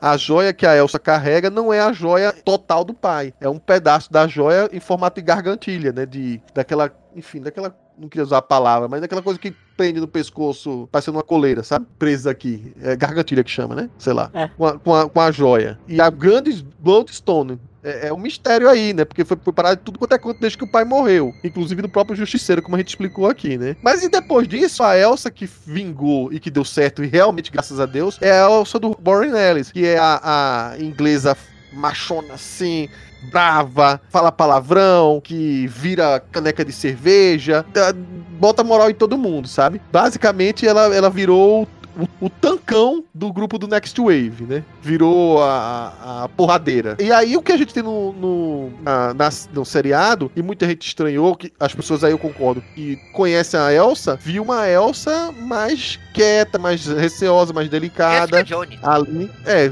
parecida fisicamente com a Jessica Jones. Não é nem loira, nem ruiva, é morena. Mas eu entendo que, se você olhar, não é a, a Elsa que foi criada pelo pai. Ela é uma Elsa que foi treinada, ela fala aí, por outras pessoas pessoas, não explica quem é, né? Então ela tem um pouco de das manhas, mas ela não é a total experiente que tá nos quadrinhos hoje em dia. Então há de se entender que ela pode se tornar aquela mulher lá. Paulo, o que, é que você achou aí dessa, dessa transposição aí? Gostei, eu gostei, eu não conheço bem a personagem. Eu entendo porque é que a Marvel esteja reticente a mandar um cheque pro Warren Ellis nessa altura do campeonato. Então mudaram completamente de personagem pra não ter que botar o nomezinho dele lá. Então o Stuart Munden se deu mal junto por tabela. Aí sim, eu gostei. Mas o negócio é que é, eu olhar pra, pra ela, cara, é a Jessica Jones. É, é, eu acho que eu coloquei a cara da Kristen Ritter no lugar da, da cara da atriz. Eu imaginei a Jessica Jones lá, a versão MCU é a Elsa. Aí depois o, o, o que me quem me tirou dessa ilusão foi o Magaren, quando ele mostrou que tem uma hora lá que a Verusa, Elsa,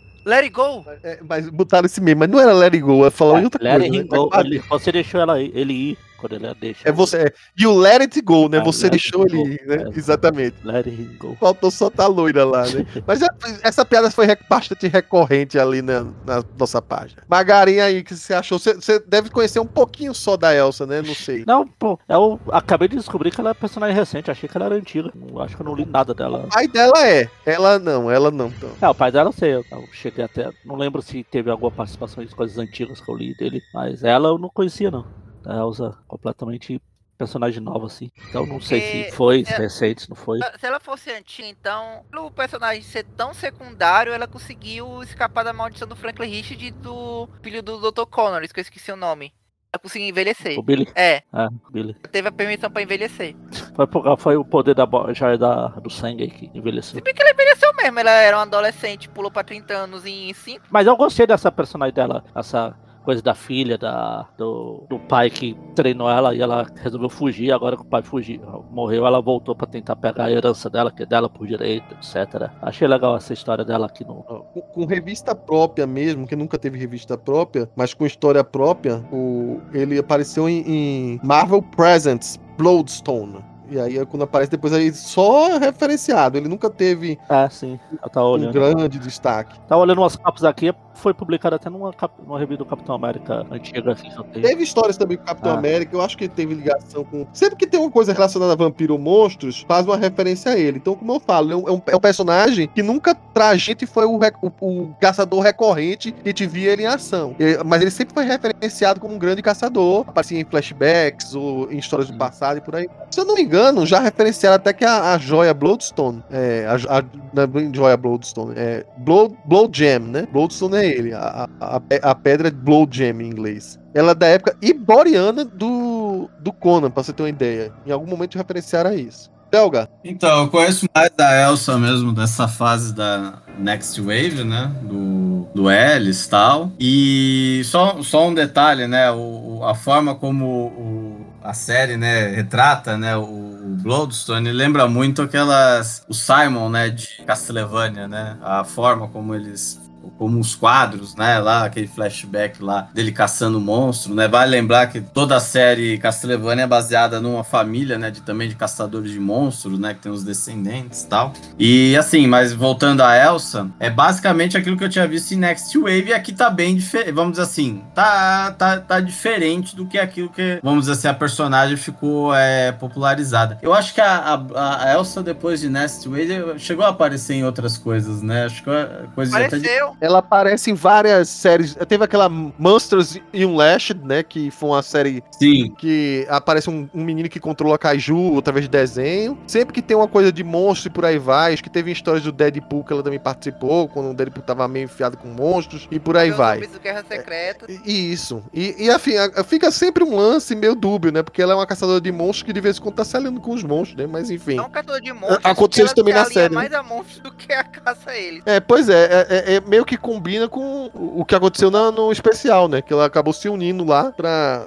pra ajudar o Jack e pegar a joia. Agora, pra que que ela queria a joia, né? Porque ela não ficou caso. Pra caçar monstro, pelo visto, não é muito. não, acho que é aquele Mas ela ficou com a casa também. Pra não cair na mão de nenhum idiota. E, é- é- e era dela, né? Ela, ela era herdeira do, Sim. lá do Aquele legado, né? E do- aquele negócio, tu ia, tu ia querer que uma, uma joia ancestral da tua família fosse cair na mão do David Bowie?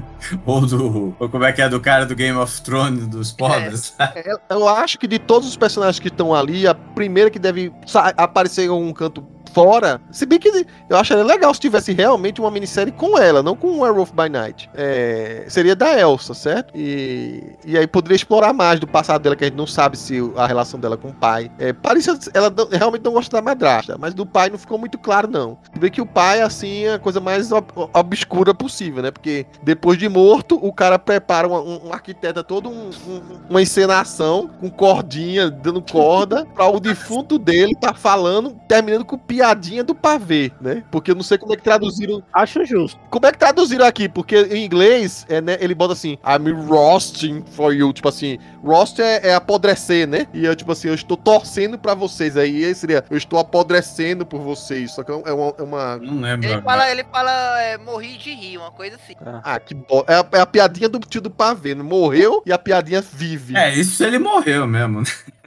Cara, é, não, mas a, a cabeça dele voa, chegou lá, homem coisa, tá, Morreu. É. Não tinha como. Morreu, morreu. morreu, morreu, morreu Não, de é o não- boneco todo que o cara montou, não sei, né? A- A não ser que não era ele ali, mas aí É. também já fica um um plot muito megalomaníaco. Aí, Eu acho que. aí o plot, o plot twist é que ele, na verdade, era o, o mordomo que não morre lá. Não, não é possível. O, o, o lance todo do Ulisses, como eu falei, é, é ótimo ele não tá como personagem principal ali, porque nos quadrinhos, em nenhum momento, ele, ele foi o, o herói contemporâneo. Ele sempre foi referenciado no passado, acho que aqui também foi legal. Gostaria que evoluísse mais a Elsa e explorasse mais da família dela, talvez com o Cullen, saber mais da mãe dela e por aí vai. A irmã dela, o Olaf. Ah, não, é o Serrado. Não, não, não. Esse é, Outra- esse é outro, mas, mas é outra uma Elsa. versão melhor. Bom, por fim, até a última figura a aparecer aqui é o Homem-Coisa. No- nos créditos finais ele chama de Homem-Coisa mesmo. Aqui é como Ted, Ted Celis. Tá? E curiosamente nos quadrinhos ele surge só como um monstro de uma história só, que era naquela Savage Tales, acho que é a a primeira edição até, é, e tem, tem várias, né? De contos selvagens, com vários outros personagens. Era a história de uma, uma criatura que vive no pântano, vai lá e, e pessoas que têm medo dela, tá? Como o negócio fez muito sucesso, e vale ressaltar, pra ninguém ficar enchendo o saco, do mesmo jeito que enche o saco do Namor, né? O Homem-Coisa veio meses antes de existir o, o, o Monstro do Pântano, ou seja, se alguém copiou já sabe quem, mas eu acredito que não houve cópia nenhuma, porque é, apesar de serem verdes e criaturas que vivem em pântanos, né? no caso do, do Homem-Coisa, não Everglades, né? Eles têm direções criativas muito diferentes, né? Um vai segue pro lado mais filosófico da coisa, o Homem-Coisa é mais terror tradicional. Sabe que eles têm outra coisa em comum também, né? Os dois, o, os- o Len Wein escreveu o primeiro ano deles inteiro, aí viram que não, assim, não era praia dele escrever monstros, monstros em pântano. Os dois, ele meio que fracassou. Aí veio um outro Uhum. cara que revolucionou o personagem, mudando toda a estética dele e é- o personagem é muito associado e lembrado a ele. Só que o Steve Gerber fez isso também uns 6, 7 anos antes do Alan Moore fazer. Então o Homem-Coisa ele foi precursor do, do pântano em tudo. A questão toda é que o Barbudo ele é marqueteiro pra caramba e fica repetindo é é marqueteiro e ranzinza. Aí o pessoal, ah, ele é um gênio, ele é o cara mais inteligente de todos. Mas as histórias dele é, É, mas assim, não dá, não dá pra culpar, porque o que o Alan Moore fez foi uma coisa totalmente diferente do que o Gerber fez, certo? O Gerber realmente, a criatura é- era um, um monstro mesmo, em essência. O que existe ali é que a origem do personagem foi se, se formando e se transformando à medida que a história avançava. Não sei se foi o Gerber que modificou depois e por aí vai. Mas inicialmente, ele era completamente experimento científico, né? Era uma criatura feita através de um experimento que deu errado que inclusive, acho que até foi o, o Grant Morrison que reaproveitou isso, né? Ele era uma tentativa fracassada de um soro do super soldado. Depois, anos depois, é, acho que o, o Grant Morrison, quando foi virar aquela história do Arma X, né? Que transformou em Arma 10, ele enumerou que o Homem-Coisa era a arma, não sei lá que número era. E aqui é a mesma coisa, só que a ideia original era que o, o cara, a criatura, né? Que, enfim, um soldado que fosse assim, a cobaia, o experimento, né? Ele fosse resistente a ataques químicos, ataques terroristas assim, por aí vai, que fosse jogar num campo de batalha. Só que o que aconteceu é que na, na hora, né, é, que se transformou num monstro, assim, ele, ele se adaptou ao ambiente, né? Tempos depois diz que não foi só isso, né? o soro que transformou o Ted Sellers no, no Homem-Coisa também foi, digamos assim, alterado porque o ambiente que ele se inoculou era um lugar místico, que era aquele pântano em especial lá do Everglades, aquela regiãozinha lá, ela era como se fosse um, um complexo, um, um, nexo, né, de várias realidades, como se fosse um caminho para várias realidades é, é, se encontrarem ali. Isso foi sendo montado ao, ao longo das, dos vários volumes, tá, do Homem-Coisa. Teve o primeiro volume, ele era mais monstro mesmo. É, tinha um, uns personagens que andavam com ele lá. Depois, o outro volume, acho que era com o Steve Gerber. Ele começou a se associar com uma gangue de. Pra, mim, pareciam uns hippies, né? Mas depois era, é como se fosse uma gangue de moto, motociclistas e por aí vai. E ele sempre tinha um, uns companheiros, né? Que aqui, nesse caso, eles substituíram esses personagens pelo Jack Russell, né? Porque, afinal, o Homem-Coisa nunca falava. Então, toda interação humana e por aí vai, ele, ele era feita pelos humanos ao redor dele. E ele virou como se fosse o protetor do pântano, onde ele combatia não só pessoas que iam lá fazer mal, as pessoas que estavam sendo protegidas por ele, inclusive um desses caras nessa época, que era um desses caras assim, meio, meio hippie, assim, lá, que tava com ele, era meio que uma, uma personificação que o próprio Steve Gebras se deu, né? Eu, se eu não me engano, o nome do personagem era Rory. Construiu o personagem pra ser como se fosse ele, né? E ele falar que ele pensava em nome do personagem, do Steve Gerber fazia isso. Robert Rory. É, Robert Rory, né? E aí, ao longo dessas histórias, também teve outra que foi uma, uma... Quando originalmente foi criada, ela não era isso. Mas depois, com o tempo, transformaram a personagem numa feiticeira poderosíssima, chamada é, Jennifer Cayley, né? Era uma dos personagens que era tipo o, o, o companion dele, né, Paulo? Você que gostava. Olha, olha Paulo, o, se você olhar o, o, o Homem Coisa é praticamente o Doctor Who da Marvel, né? Que ele atravessa, viaja pra lá e pra cá, tem um companion sempre que tá andando com ele. Então é um ah, personagem que você tem que. Mas já tem um Doctor Who no universo Marvel, você que não quis gravar esse, esse nominata. Bom, e aí essa, essa história aí, se você olhar, apesar de ser um personagem que é pouco comunicativo, não se relaciona muito com. Assim, pessoalmente não se relaciona com outras pessoas. Ele, ele é mais um uma, figura em que você observa e você espere os assim, os pensamentos em outros personagens, né? Não é uma coisa muito interativa. Ele é um, uma figura que, se você vê, já participou de vários grupos da Marvel, já teve tudo quanto era canto. Ele, ele vira praticamente um. Como é que eu diria? Um Mac,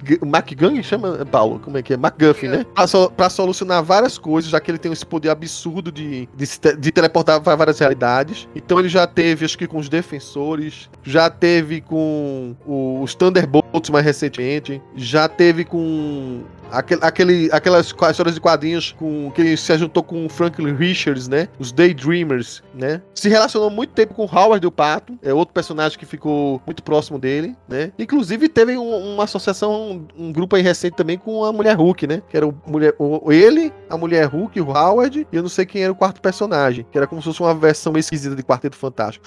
Ou seja, um personagem caminhou e, e ele, ele, de todos eles, né, se você pegar o lobisomem, a própria Elsa, ele é o que mais esteve ali participando, fazendo várias participações especiais. E assim, inicialmente, né, é, aqui que mostra aqui na série, por enquanto é o poder mais básico dele, porque eles inicialmente e originalmente era isso, era uma criatura que por vezes nem sabia quem ele é, não se reconhecia como Ted Celis, né? Ele era só caminhava como se fosse um zumbizaço e ele é atraído pelo medo. Então você meio que na, no especial vê ali que quando as pessoas se assustam e gritam e ele botam a mão na cabeça da pessoa, assim como ele fazia no quadrinho, a pessoa queima mediante o terror que ela tá sentindo. Somente quem não tem medo dele é que não queima e sobrevive e se torna um amigo dele. No caso, o Jack, né? E a, a Elsa, pela dica que o, o Jack deu para ela, né? Encare ele, chame ele de amigo, que não vai fazer nada. Mas assim, é, é um personagem que para mim, ele pode até ter uma função muito especial e muito importante agora nessa saga do multiverso. Que esse poder que ainda não foi mostrado pra gente, né? Que é o poder do local, do ambiente que ele se transformou, tem tudo a ver com o multiverso. Então talvez esse Werewolf by Night aí, que serviu para introduzir lobisomem e Elsa, tenha discretamente colocado essa peça fundamental, quem sabe, para nessa fase 5 ou 6 que vem aí, mostrar que ele tem uma função importante também, né? Também conheço muito pouco, né? Pra variar de, desse personagem personagem. Uma ou outra leitura aqui e tal, né? Mas, cara, acho que foi, foi um, dos, é um dos personagens mais carima, carismáticos desse, desse especial aí, cara. assim, e, e, tipo, sem abrir a boca, nada, só o jeito e, e, a forma como ele foi construído, né? Que não é um personagem que foi construído no CGI, né? Esse aí foi tudo bonecos tal, é tudo das antigas, né? Ficou bem interessante. Então, assim, não conheço muito pouco do personagem dos quadrinhos, mas para mim não seria. Na, nesse especial ele ficou bem legal. Então, ó, uma coisa que eu gostei da. Aqui no. Primeiro das primeiras histórias que eu lia dele, assim, as poucas coisas que eu li do. Era mais dele participando de outros personagens, tipo Homem-Aranha, etc. Normalmente era tipo ele ser sequestrado e tipo ele dava de cara com algum dos heróis salvar. E foi uma coisa que aconteceu aqui, né? Ele foi sequestrado e no caso foi o lobisomem que tava querendo salvar ele. Achei legal essa coisa. Eu gostei, como eu falei, nessa parte dele ser. não ser CGI, ele ser efetivamente um animatrônico, um efeito prático. E o Coveiro falou aí do homem. do como que é o da DC?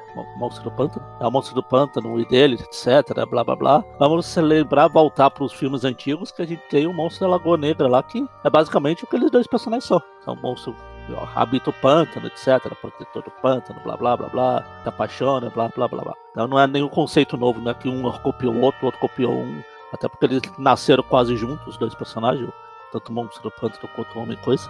Deve ter se inspirado mais, mais nesse monstro da Lagoa Negra aí, do, a criatura da Lagoa Negra, no caso.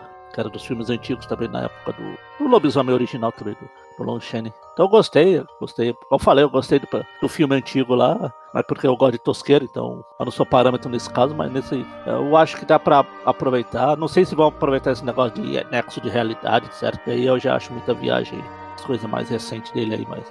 Acho que dá pra aproveitar mais o personagem, colocar ele aparecer em futuros especiais. Dá pra ser legal. Quero ver mais do, do Ted. Eu tô vendo agora até que nem tava lembrado disso. O Fábio Anicies usou ele pra caramba na fase Thunderbolts dele. Eu nem lembrava isso. Fora, fora a Legião dos Monstros, né? Que ele também, uma das formações aí, ele entrou na lista aí junto com o Lobisomem. Então talvez seja daí a ligação que botaram o Lobisomem junto com ele, né? Quando fez a Legião dos Monstros, que acho que tinha a Múmia Viva também. Tinha, aí tinha aquele versão do monstro, monstro, monstro aquático lá, como era o nome daquele, meu Deus, que eu também tem lá no meio lá da Legião dos Monstros. o monstro da Lagoa Negra é o tritão do Inumanos já. Também. É, é, exatamente. O, o, o Homem Coisa e o, o, o Homem do Monstro do Pântano, eu acho que não. É, é inspirado, porque são os dois verdes, são meio que musguentos e por aí vai. Mas já foge um pouquinho que não tem essa ligação meio, meio submarina. Porque, porque tem as criaturas, uma criatura equivalente ao monstro da lagoa na Marvel que eu não me lembro agora É, exatamente é quem é, Tritão. mas tem um bicho desse. Não, mas tem outro sem ser o Tritão, que é um monstro mesmo. Não, agora o que o Cove- Apareceu em Deadpool, Deadpool apareceu pra caramba Ah. esse bicho. Não, o que o Coveiro me fez perceber agora, que eu nunca tinha percebido, que Howard o Pato é o equivalente da Marvel do John Constantine. É o spin-off do cara do pântano que fez mais sucesso que o principal. Teve filme antes. Coveiro citou aí do grupo que o Monstro do Pântano fez, eu tava pesquisando aqui. Era o Howard, a Mulher Hulk, o Frankenstein e o Nighthawk também. É O- isso, o, o Falcão Noturno, É, o Falcão exatamente. É o Fearsome Foe. É isso. É o qua- quarteto O ter- terrível, assustador, sei lá. É, então, querendo ou não, ele, ele aparece tudo quanto é canto mesmo. E, e como o Magaren falou, né? Muitas vezes a história não tinha nada a ver. Aí era um bandido que fugia lá pro pântano, de repente topava comer coisa, e aí o homem coisa se agarrava com ele e ele torrava a cara do cara. Pronto, acabou. É, basi- o filme de 2005 é basicamente é isso. Começam uns mortes estranhas, o pessoal vai investigar e, e vê que o, o pântano que tá matando, no caso, é o monstro, é esse homem coisa aí. Foi falar Protegendo. isso, eu lembrei da cara de pau da versão, porque a Marvel, o desenhista da, do pântano na fase do Alamu pra um, por uma edição. Aí botaram ele pra desenhar um Homem-Coisa que aparece em três quadros. E some. Bom, pessoal, então esses são esses três personagens. Assim, o, o especial é curtinho, a gente até falou alguns easter eggs aqui que tem. Talvez a gente tenha esquecido de falar a- a- alguns mais aí. Já vai ser um podcast maior do que, do que o próprio especial, mas não quero fazer um- algo de duas horas. Então, enfim, a gente só termina aqui deixando assim pra cada um aí a expectativa. Já que a gente teve esse, esse gostinho aí, que é mais que a gente quer aproveitar desse próximo universo de monstros aí, se a gente tiver um próximo especial de Halloween próximo ano. Quem, quem vocês acham que, que deveria, vocês gostariam de ver é, é, em 2023 aí, contando a partir de agora no, no futuro Marvel especial em Tumba outubro? do Drácula, tumba do Drácula, tumba do Drácula. Ah, cara, acho que aí poderia ser realmente como o Paulo falou, Turma do Drácula, né? Acho que seria um especial bacana pro, pro Halloween do ano que vem. É, falando sério, tumba do Drácula. Zoando, quem sabe a múmia. É... Pô, a Múmia Viva é boa pra caramba, cara. Então, múmia viva, alguma coisa assim. O próprio Frankenstein tem na Marvel também. É o Frankenstein da Marvel também. Cara, eu acho que assim, dá pra expandir pra ter um, uma Liga dos Monstros legal no próximo ano, sabe? De vez em quando tem os especiais da Disney desse tipo aí, meio adolescente, dá pra ter um decente da Marvel. Mas o que eu, o que eu vou sentir falta, mas eu acho que não vou aproveitar, porque fica sempre aquele negócio, ah, acabou de vazar, a Marvel não gosta de repetir. Eu queria ver o, o Hellstrom versão CM, sabe? Que é essa que fizeram lá pra, pra Star Mais, né? Porque, enfim, era Hulu, pra Hulu, né? Foi pra no Star Mais, não tem nada a ver, cara. A gente nem, nem falou em podcast aqui, mas aquela versão do Hellstrom e da Satana lá, virou Ana, né? Merecia uma versão decentezinha aqui no O- CM. O Hell. Talvez ficasse um pouco pesado, O mas. Hellstrom. É, não, esse não. Bom, pessoal, então é isso. A gente encerra por aqui nosso Inominata Meio Meia especial de Halloween, pouco antes do Halloween. E a gente ainda volta aqui pra outubro, porque a gente tem que falar sobre a, a série da Mulher Hulk, tá bom? Então fica de olho aí e até a próxima. Pessoal, tchau, tchau.